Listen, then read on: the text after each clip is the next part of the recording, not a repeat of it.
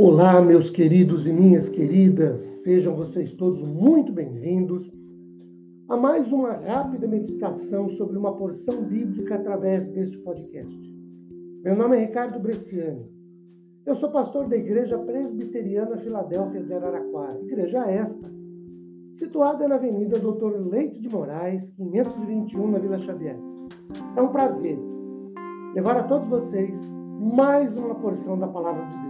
Hoje, tendo por base o texto de Jeremias 33, verso 3, que diz assim: Invoca-me e te responderei, anunciar-te-ei coisas grandes e ocultas que não sabes. Queridos, neste texto que acabei de ler,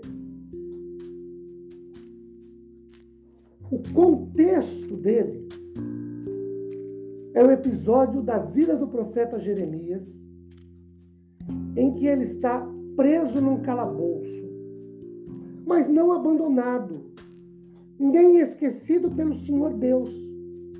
E isso nos permite pensar que Deus trata com o aflito, com o necessitado, estimulando minimamente de três maneiras.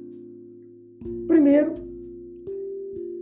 ele, Deus estimula o aflito para que ele continue em oração, ou que ele não deixe de orar, mesmo na adversidade, na contrariedade.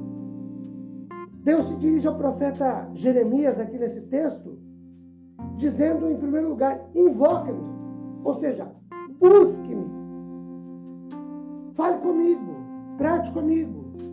É uma ordem, mas ao mesmo tempo um estímulo. Invoca-me, busque-me. O segundo estímulo, estímulo é a certeza da resposta. Porque Deus diz a ele: E te responderei. Deus nos chama à oração. Deus nos desafia a buscá-lo nos permite resposta e promete resposta.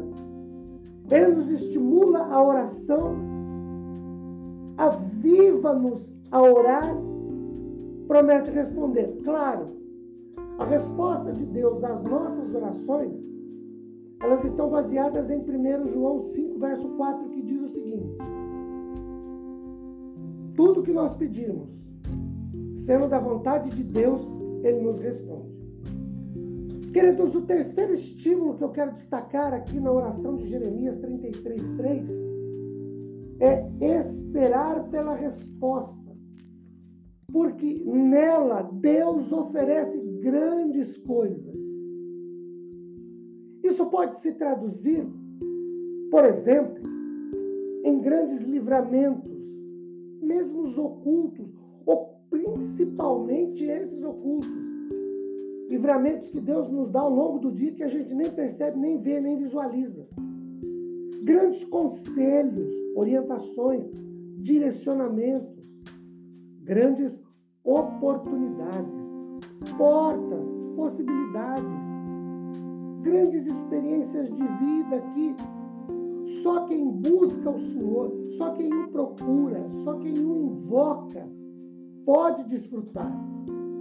Grandes conhecimentos. O texto fala em que não sabes, fala também em grandes vivências.